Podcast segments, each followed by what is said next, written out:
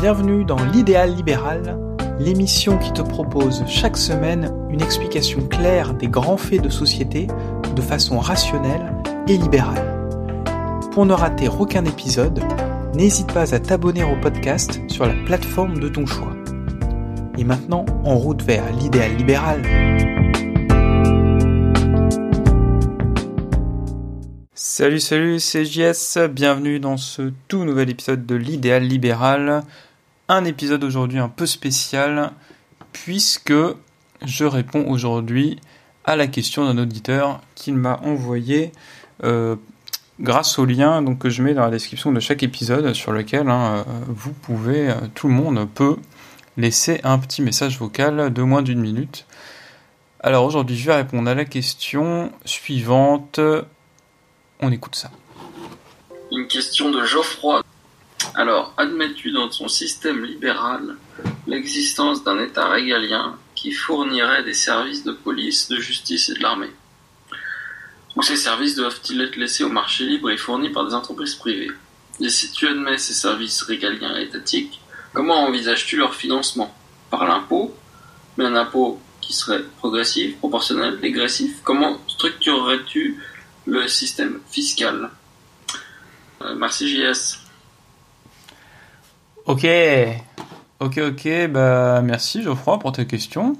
Euh, c'est une question tout à fait pertinente, tout à fait intéressante, et donc c'est pour ça que euh, on va se pencher ensemble sur cette question. Alors tu parles de, je cite, mon système libéral. Euh, donc il y a euh, plusieurs façons d'interpréter ça en fait. Qu'est-ce que c'est mon système libéral? Euh, Il y, a deux façons de voir ça en fait. C'est soit, soit tu entends par là l'anarcho-capitalisme, hein, ce que j'appelle l'idéal libéral ou le volontarisme. Et je te propose qu'on se penche là-dessus dans cet épisode. Et sinon, bah, l'autre possibilité, bien sûr, c'est ce que moi, j'aimerais euh, j'aimerais voir dans le monde actuel au jour J. Euh, donc dans ce cas-là, euh, ma réponse hein, en deux mots, c'est bah moi en fait je vote. je vais ma préférence personnelle va pour les partis politiques qui proposent les politiques libérales les plus les plus extrêmes, hein, la politique la plus libérale possible et le parti politique aussi qui va être euh, aussi euh, contre l'immigration. Et euh, voilà, pour mon point de vue sur l'immigration, j'aurai l'occasion d'y revenir dans d'autres épisodes. On pourra en parler plus longuement à l'avenir, il n'y a pas de souci. Mais bon voilà, là ce que je te propose, c'est que on parte sur l'idée que mon système libéral, on va parler ici de l'anarcho-capitalisme. Parce que euh, voilà, c'est un peu ça la, question, je pense intéressante quand même. C'est, je pense que c'est un peu le fond de la question finalement. C'est est-ce que euh, il existe un monde possible euh, dans lequel finalement les, on peut se passer d'État pour ces fameuses fonctions régaliennes qui sont la justice, la police et l'armée. Donc, bah, je te propose tout simplement qu'on parte donc dans ce voyage dans cette expérience euh, inédite euh, de branlette intellectuelle qui revient euh, à s'imaginer un monde qui n'existe pas et surtout au-delà de qui n'existe pas, surtout un, monde dans lequel on tombe dedans en fait, en faisant fi finalement de, de toute la réalité des toute la réalité actuelle en fait des choses. Donc on va, voilà, je te propose qu'on comment dire? Voilà, je te propose qu'on se téléporte dans un monde qui est tout à fait anarcho-capitaliste, c'est-à-dire volontariste. Euh, donc dans un monde tout à coup où euh, toute interaction se fait par des contrats volontaires. Ce que j'entends par là, c'est un monde euh, sans cette arnaque du contrat social, qui est cette idée que finalement on paie nos impôts volontairement, ce qui n'est pas le cas. Donc c'est un monde voilà où il n'y a, pas cette idée du contrat social. Les contrats, ils sont juste volontaires entre les gens. En point, c'est tout. Voilà. donc en fait, comment fonctionnerait finalement une société basée sur ce principe-là? Eh ben, la plupart des, théoriciens, il y, en a plusieurs, hein, ils partent du principe en fait que tout ça, finalement, les contrats, ils seraient assurés par ce qu'on appelle des DRO, des DIA, enfin voilà, il y a plusieurs termes différents. Aujourd'hui, je te propose qu'on utilise le terme de DRO, hein, on va se fixer sur un terme. Alors DRO en anglais, ça veut dire Dispute Resolution Organization. Donc autrement dit, des organismes de, de résolution des conflits, pardon, des organismes de résolution des conflits. Euh, on aurait pu les appeler orques, hein, ça aurait été sympa, on, se serait cru un peu dans, euh, dans Seigneur des Anneaux, mais euh, bon, comme les orques, c'est pas, pas très gentil, et pourtant les DRO, c'est très gentil. On va, rester sur les DRO pour pas qu'il y ait, d'embrouille. Hein. Déjà que tout le monde pense que l'anarcho-capitalisme, c'est le mal. bon voilà, on va, on va partir sur volontarisme et sur DRO. Euh, donc un DRO, en fait, qu'est-ce que c'est? Bah, Ça va être un assureur, en fait. C'est une compagnie d'assurance, finalement, qui va assurer les contrats. Et en même temps, qui va euh, avoir la capacité donc d'assurer des services de police, puisque euh, la police ne sera plus imposée par la force, par l'impôt. Donc ils auront cette possibilité-là. Donc finalement les DRO, ça va être des assureurs qui auront aussi un système de police et comme on a à la fois euh, donc ces entités qui vont assurer et faire la police, donc c'est-à-dire la police et en même temps ils feront de la restitution, bah, de ce fait, on va arriver finalement à des organismes qui vont agir euh, avant tout pour la prévention. Ça va ça va être avant tout de la prévention vont finir par faire. Voilà, parce qu'effectivement, la police, finalement, est-ce qu'elle a intérêt vraiment, euh, quand on perd, quand on se fait voler quelque chose, à aller la récupérer? Pas vraiment, puisque quoi qu'il arrive, qu'ils aillent le récupérer ou non, ils seront payés euh, le même montant. Et donc là, si on a par contre un assureur qui fait à la fois la police, bah, il a beaucoup plus d'incitation à restituer.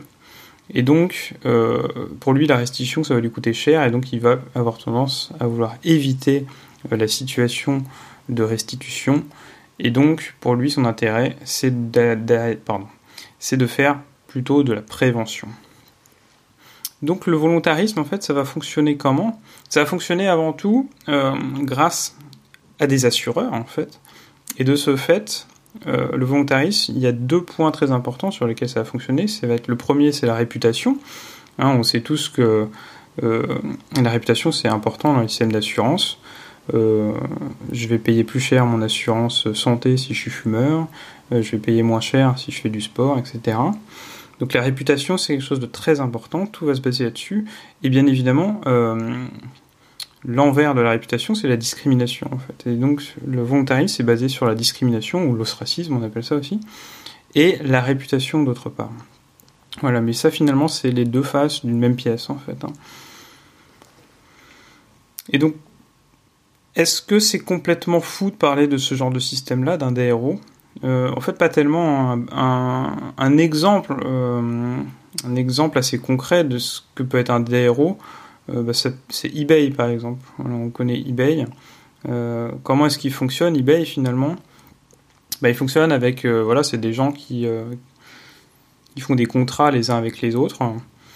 Euh, et, tout fonctionne en fait sur le système de réputation. Voilà, s'il y a un souci avec un vendeur, eh ben, il, va, euh, il va être mal noté donc, par l'acheteur et au bout d'un moment, euh, lui, il sera obligé de, baisser son prix de vente, etc. s'il veut finalement récupérer derrière à nouveau des, des acheteurs. Et finalement, la gestion des conflits, etc., elle se fait de façon interne. Voilà, donc ça, c'est pour expliquer globalement le fonctionnement de base. Maintenant, les fonctions régaliennes. Donc les fonctions régaliennes, euh, comme tu l'as précisé, Geoffroy, euh, il y en a trois principales, hein. en tout cas c'est celle que tu cites. Hein. On a donc la justice, la police et l'armée. Alors, euh, quid de, de, la justice?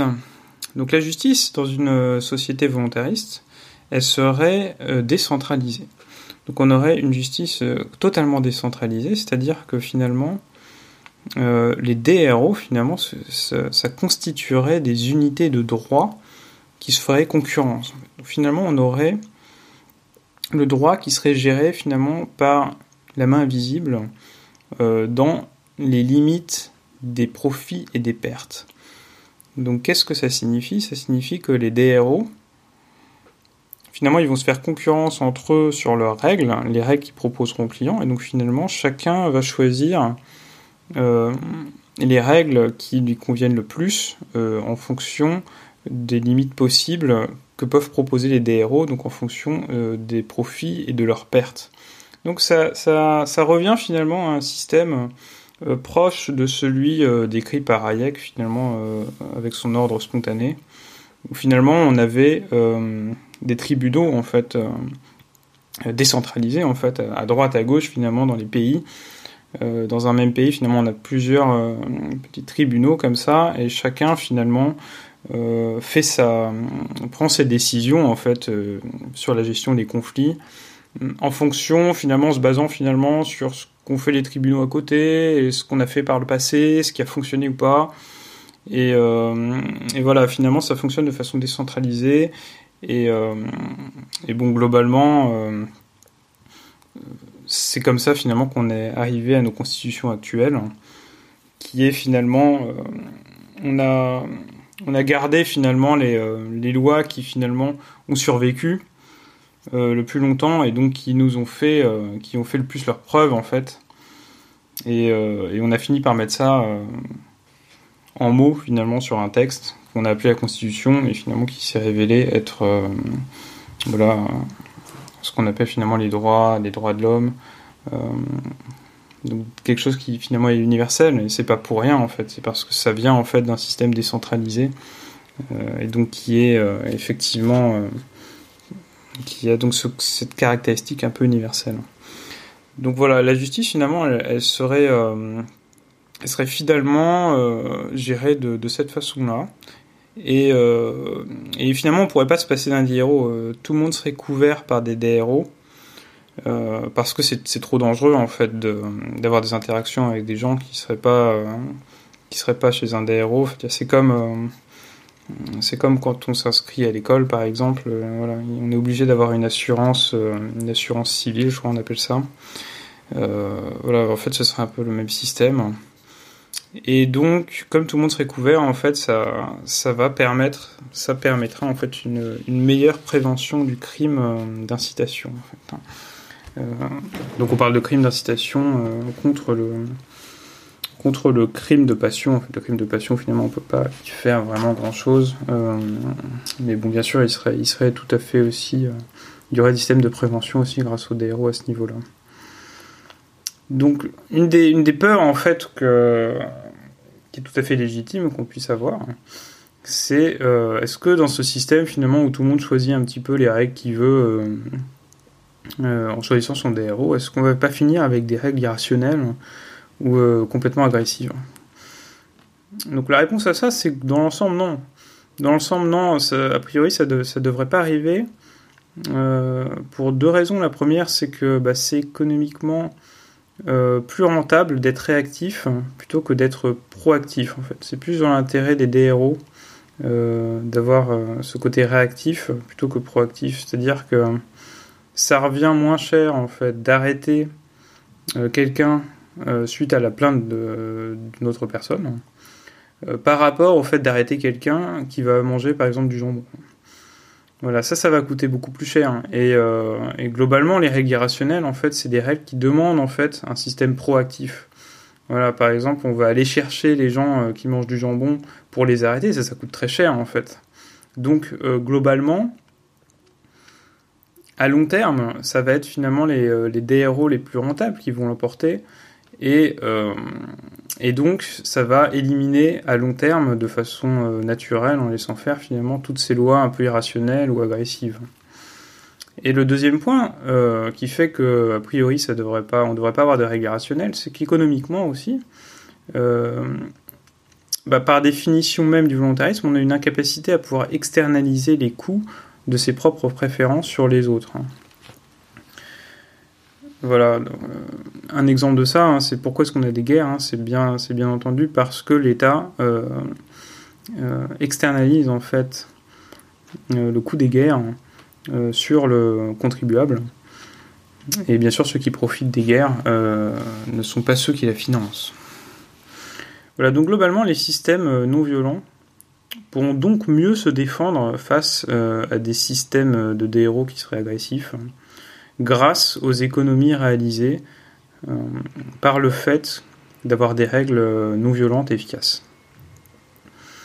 Donc voilà, c'est pour ça qu'aujourd'hui, on en est arrivé finalement à avoir un système globalement, va dire, de propriété privée volontaire, alors que par le passé, on avait la loi du plus fort. Finalement, sur le long terme, euh, comme la propriété privée, en fait, c'est un système qui fonctionne mieux, eh bien, on finit euh, naturellement, en fait, par la loi de la, loi de la, sélection, en fait, la loi naturelle, en fait.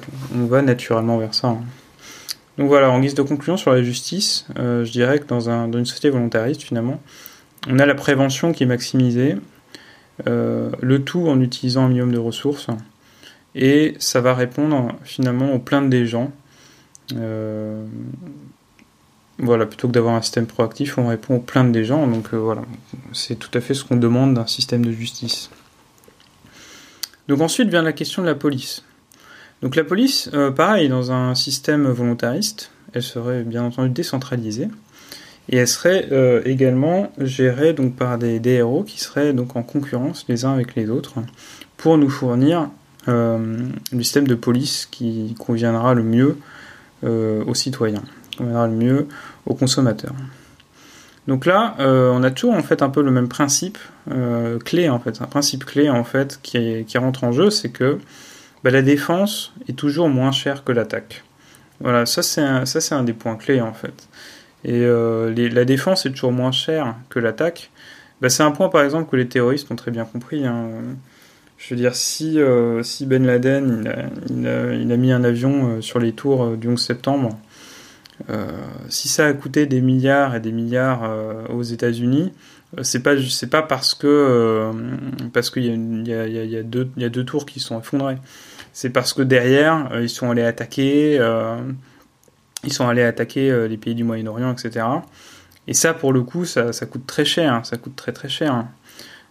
pareil, les terroristes aussi, ils ont, je veux dire, ils ont fait couler d'une certaine façon l'URSS qui était allé aussi dans, ces coins-là. voilà, c'est tout simplement parce que la défense est toujours moins chère que l'attaque, tout simplement. Et donc finalement, euh, à plus petite échelle, bah, la police, elle va être incitée à défendre plutôt qu'à attaquer.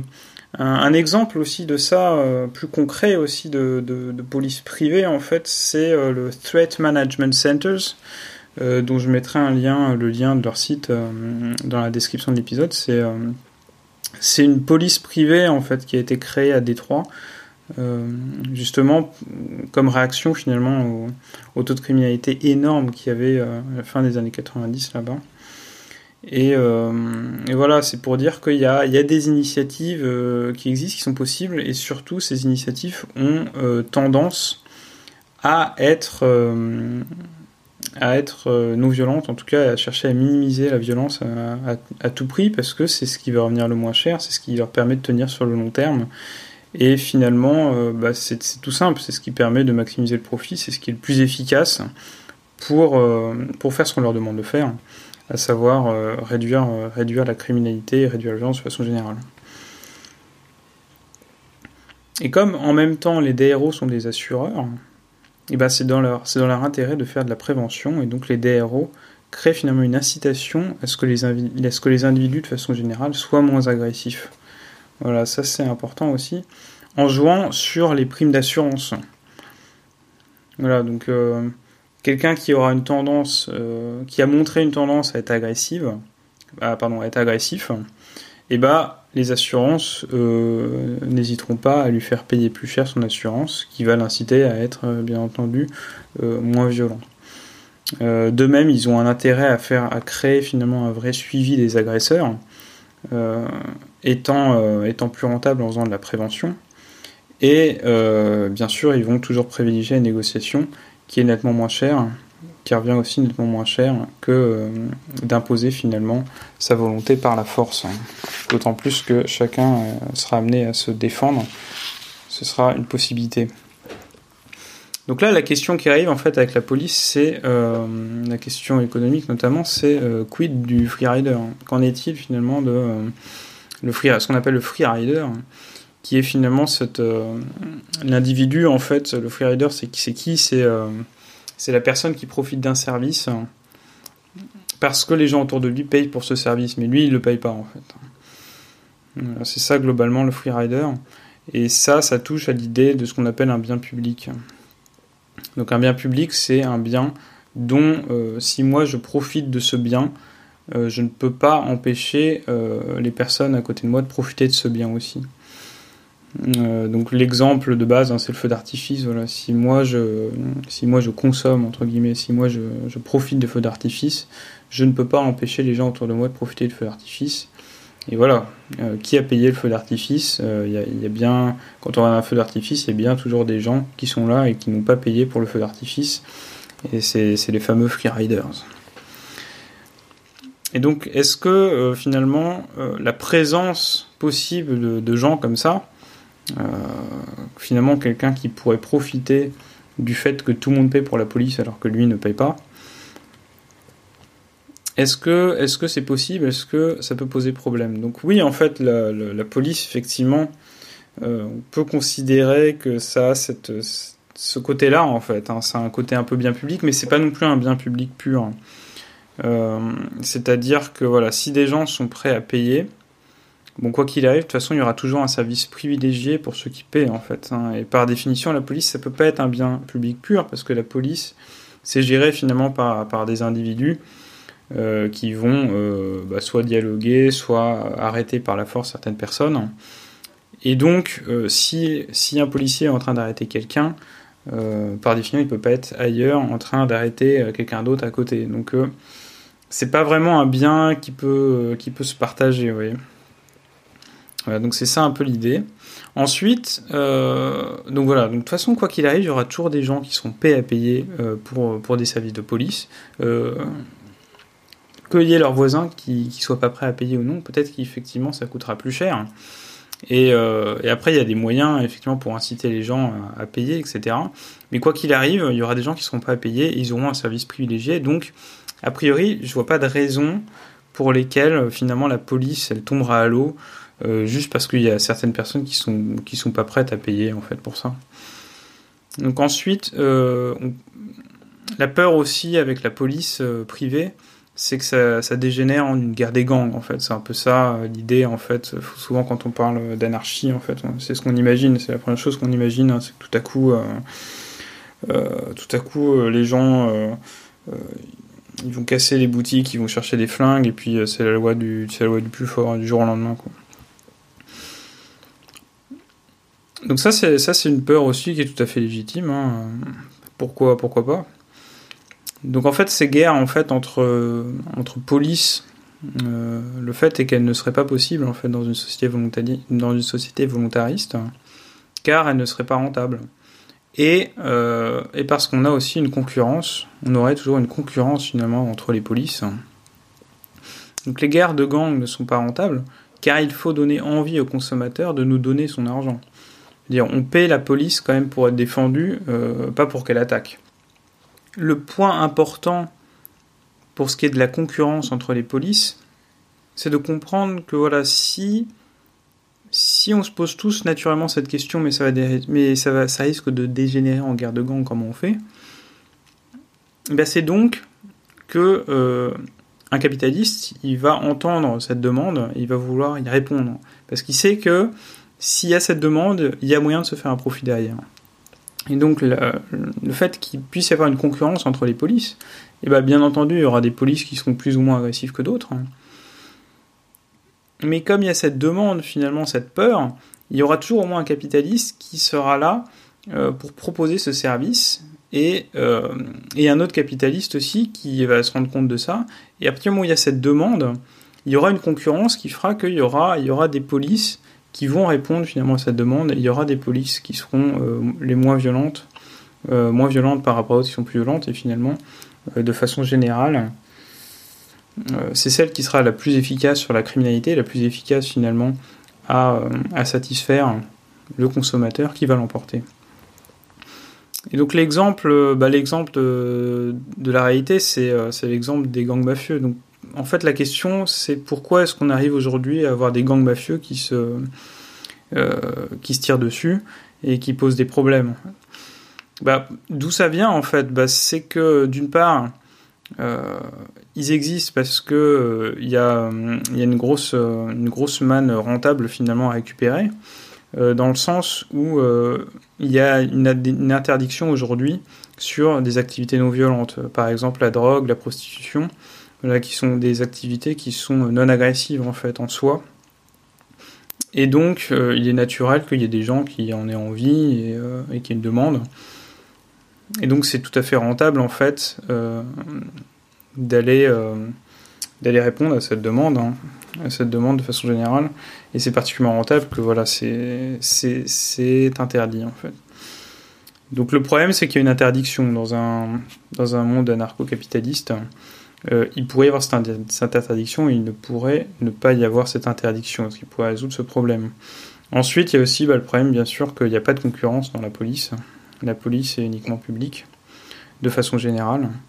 Et donc, euh, si euh, tu as la malchance de te retrouver finalement du jour au lendemain avec des mafieux qui débarquent dans ta rue et qui s'y installent, si la police ne décide, décide de ne pas intervenir, eh ben, t'es foutu, il n'y a pas de solution, t'as pas d'alternative. et d'ailleurs, petite parenthèse, le Threat Management Centers de Détroit dont j'ai parlé tout à l'heure, euh, leur idée justement c'était de, bah, de, proposer finalement une alternative, au moins une alternative de secours finalement, euh, tout particulièrement pour les gens euh, qui n'ont pas les moyens de se payer finalement un garde du corps, des choses comme ça. voilà, et de façon générale, bah, si, bah, si tu crées une communauté par exemple où la drogue est interdite, et eh ben l'expression finalement euh, utilisée souvent par les volontaristes, c'est bah écoute, prends ton service, prends ton bien, mais paye-le toi-même. Voilà, c'est ça qui compte. Et donc, si tu veux euh, finalement créer ta communauté avec des DRO qui interdisent la drogue, eh bah écoute, tu auras tes dealers, et donc tu paieras plus cher ta police.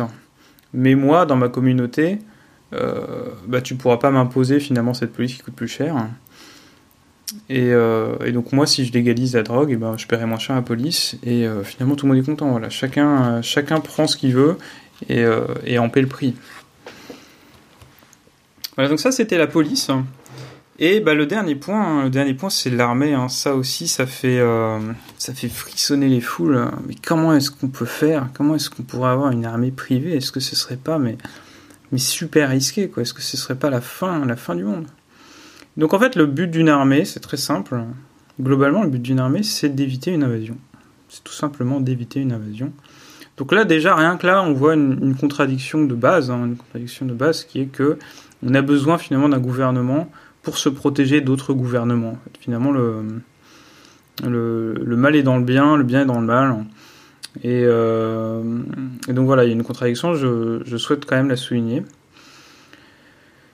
Et donc dans, un, dans une société volontariste, bah, la prévention, ce serait avant tout de la prévention qu'on aurait. On aurait la prévention des invasions, plutôt que simplement finalement la capacité à la repousser par la force, qu'on pourra avoir tout, tout aussi d'ailleurs. Et donc comment comprendre qu'en fait dans le volontarisme on aurait d'abord une prévention des invasions? Bah, On comprend ça en comprenant pourquoi est-ce que euh, un pays envahit un autre en fait. Pourquoi est-ce qu'on a des invasions? C'est quoi la raison? Euh, il y en a deux globalement. C'est que d'abord on envahit finalement pour récupérer un système centralisé de taxation. Hein, le but c'est de récupérer finalement la possibilité euh, de taxer euh, les, citoyens. Et la deuxième raison c'est que bah, c'est simple en fait. C'est trop, trop simple, c'est trop tentant en fait. On a un système de, de taxation à portée de main et il est facilement accessible parce que les citoyens sont globalement désarmés ce qui permet de les taxer. Donc là, bah, l'exemple de base, hein, c'est que voilà, on le voit bien dans les guerres, euh, ce que les États cherchent à faire à chaque fois qu'il y a une invasion militaire, c'est euh, atteindre la, capitale pour récupérer en fait euh, finalement les mains en fait sur le système de taxation. Donc pourquoi envahir? Donc les deux raisons, c'est on cherche à récupérer un système centralisé de taxation. Donc déjà ça, c'est quelque chose qu'on n'aurait pas dans une cité volontariste. Il n'y aurait pas de système centralisé de taxation. Donc si tu débarques dans un pays volontariste, eh ben, tu dois mettre la main sur qui? Tu dois mettre la main sur quoi? Tu ne sais pas. Il n'y plus de raison d'être ici, en fait. Et deuxièmement, bah, c'est beaucoup plus dur, finalement, euh, de rentrer dans le pays, puisque les citoyens, euh, ils ne sont pas désarmés, ils auraient tout à fait le droit de posséder des armes. Donc, effectivement, il y aurait des coins où, euh, les gens ne possèdent pas d'armes, il y aurait des coins où les gens possèdent des armes. Et le problème, c'est que tu n'aurais pas cette information, en fait, en tant que, en tant que vilain vilain président qui vient débarquer dans un pays euh, tu te, tu, retrouvais finalement dans, dans, un, dans, une situation où tu sais pas du tout qui a quoi. et donc c'est extrêmement dangereux. Tu ne saurais même pas quoi récupérer.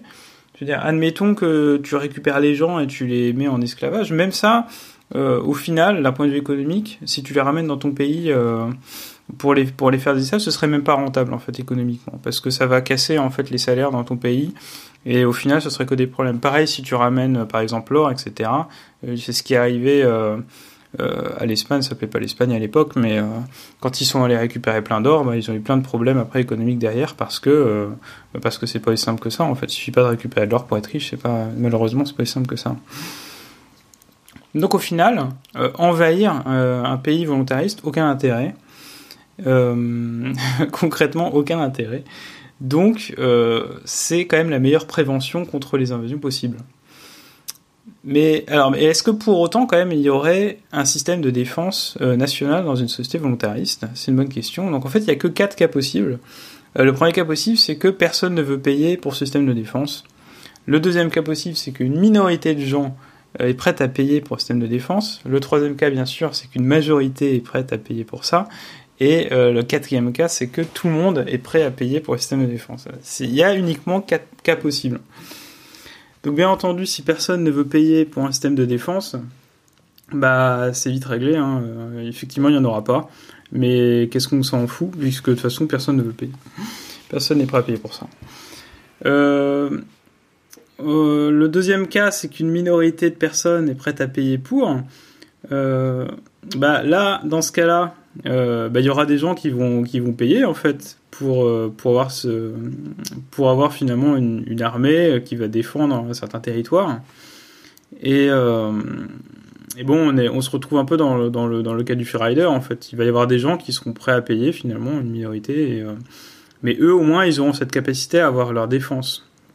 Alors que dans une, dans une démocratie finalement la minorité, bah, elle n'est pas écoutée. Donc euh, même s'ils veulent avoir un système de défense, euh, Dieu sait s'ils l'auront. Ensuite, une majorité, euh, si une majorité est prête à payer pour avoir un système de défense, bon bah là finalement, bah, la majorité elle paye pour ce système de défense, elle l'a. Hein. Et bon, on se retrouve un peu comme en démocratie, hein. si, si, une majorité est prête à l'avoir, bah, elle l'aura. Et si tout le monde est prêt à payer, bien entendu, c'est pareil. Donc en gros, la différence dans une société volontariste, c'est que voilà, si une minorité euh, veut un système de défense, au moins elle peut l'avoir, alors que dans une démocratie, euh, c'est pas gagné. C'est pas gagné du tout.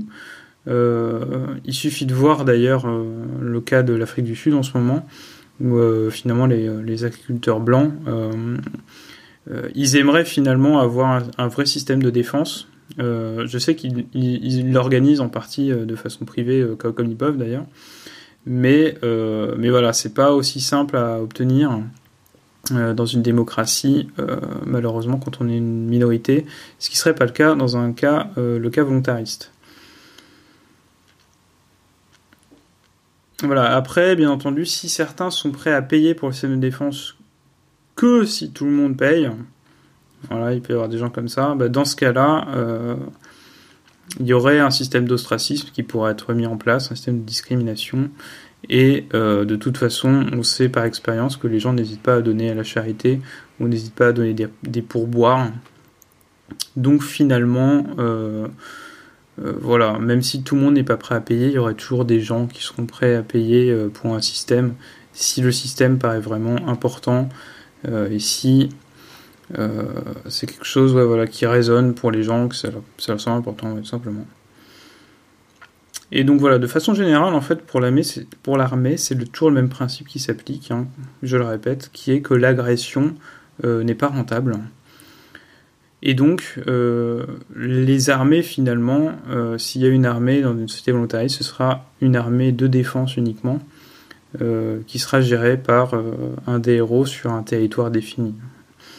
Et par exemple, bah, il suffirait finalement pour, un, pour un certain territoire le financement d'un missile nucléaire. Voilà, enfin je veux dire, on, sait aujourd'hui que finalement l'arme nucléaire c'est ce qui c'est ce qui permet au mieux finalement de défendre un pays contre les guerres en fait. Hein.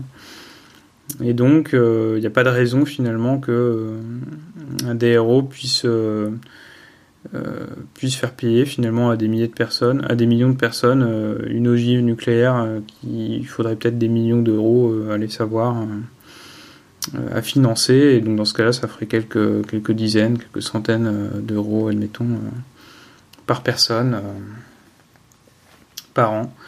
voilà, ce serait pas ce, ce serait pas ce serait pas déconnant, ce serait, tout à fait envisageable. Voilà, maintenant après les, euh, les questions clés en fait vis-à-vis de l'armée, globalement les questions qui reviennent souvent c'est euh, mais voilà, Jean-Sylvain, écoute, euh, c'est bien beau, t'es es bien perché là sur ton, sur ton perchoir, mais reviens un peu sur Terre. Et si un DRO développe une armée secrète pour recréer un État, comment tu fais? Bon, bien entendu, si, le, si la peur c'est de recréer un État, ben, euh, autant euh, autant s'en débarrasser quand même et essayer.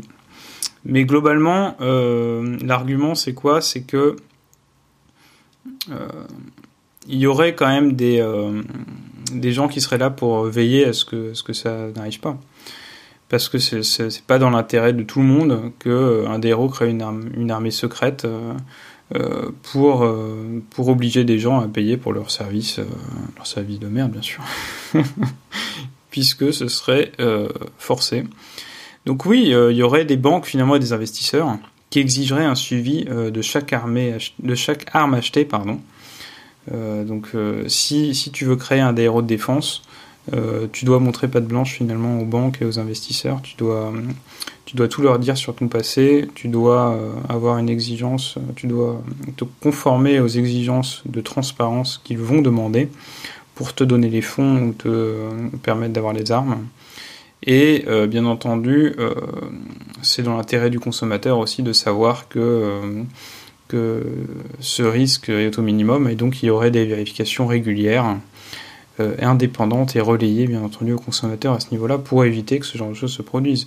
Encore une fois, c'est toujours la même chose dans une société volontariste. Si tu as peur de quelque chose, il y aura toujours un, capitaliste qui, qui va débarquer pour essayer de répondre à ta peur, à ta demande, et, euh, la minimiser pour obtenir finalement ton argent pour le meilleur service possible pour toi. Euh, donc la deuxième question, c'est un fou finalement peut-il mettre la main sur la bombe nucléaire? Euh, donc effectivement, si s'il y a une possibilité pour des DRO de mettre la main sur une bombe nucléaire, effectivement, il y, aura toujours ce risque-là. Hein. Bon, il faut savoir que dans la démocratie, il y a aussi ce risque, effectivement, qu'il y ait un fou qui arrive à la tête de l'État. Hein.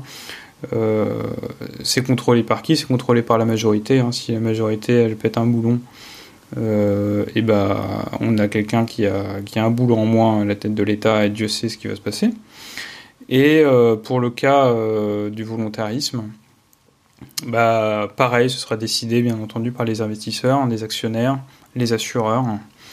Et euh, pour le coup, là, ce sont des gens qui ont une incitation pécuniaire et leur réputation en jeu, finalement, dans le fait de veiller euh, à ce que ce soit pas n'importe qui qui mette la main sur la bombe nucléaire? Donc ça me semble déjà plus, euh, plus des gens de confiance, finalement, que la majorité. La majorité, on sait bien, qui plus est avec l'école publique obligatoire, je veux dire, on n'est jamais à l'abri euh, de folie en fait, d'un brin de folie.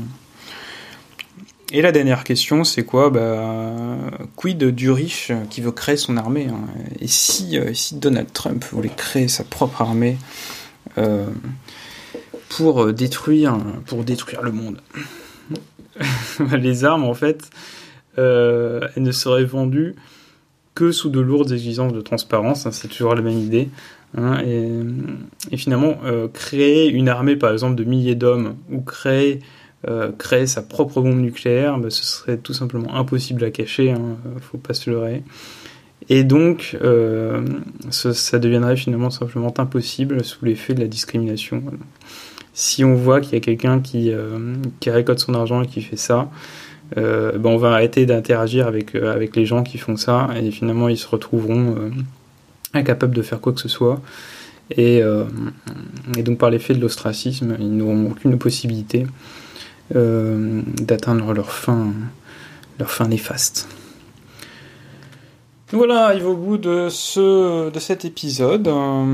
Et donc en guise de conclusion, je dirais que de façon générale, euh, bah, on est mieux défendu, on serait mieux défendu dans une société volontariste où on peut porter finalement une arme et où les DRO euh, pourraient s'allier contre une menace violente, alors que aujourd'hui finalement face à l'État, eh ben on est complètement sans défense.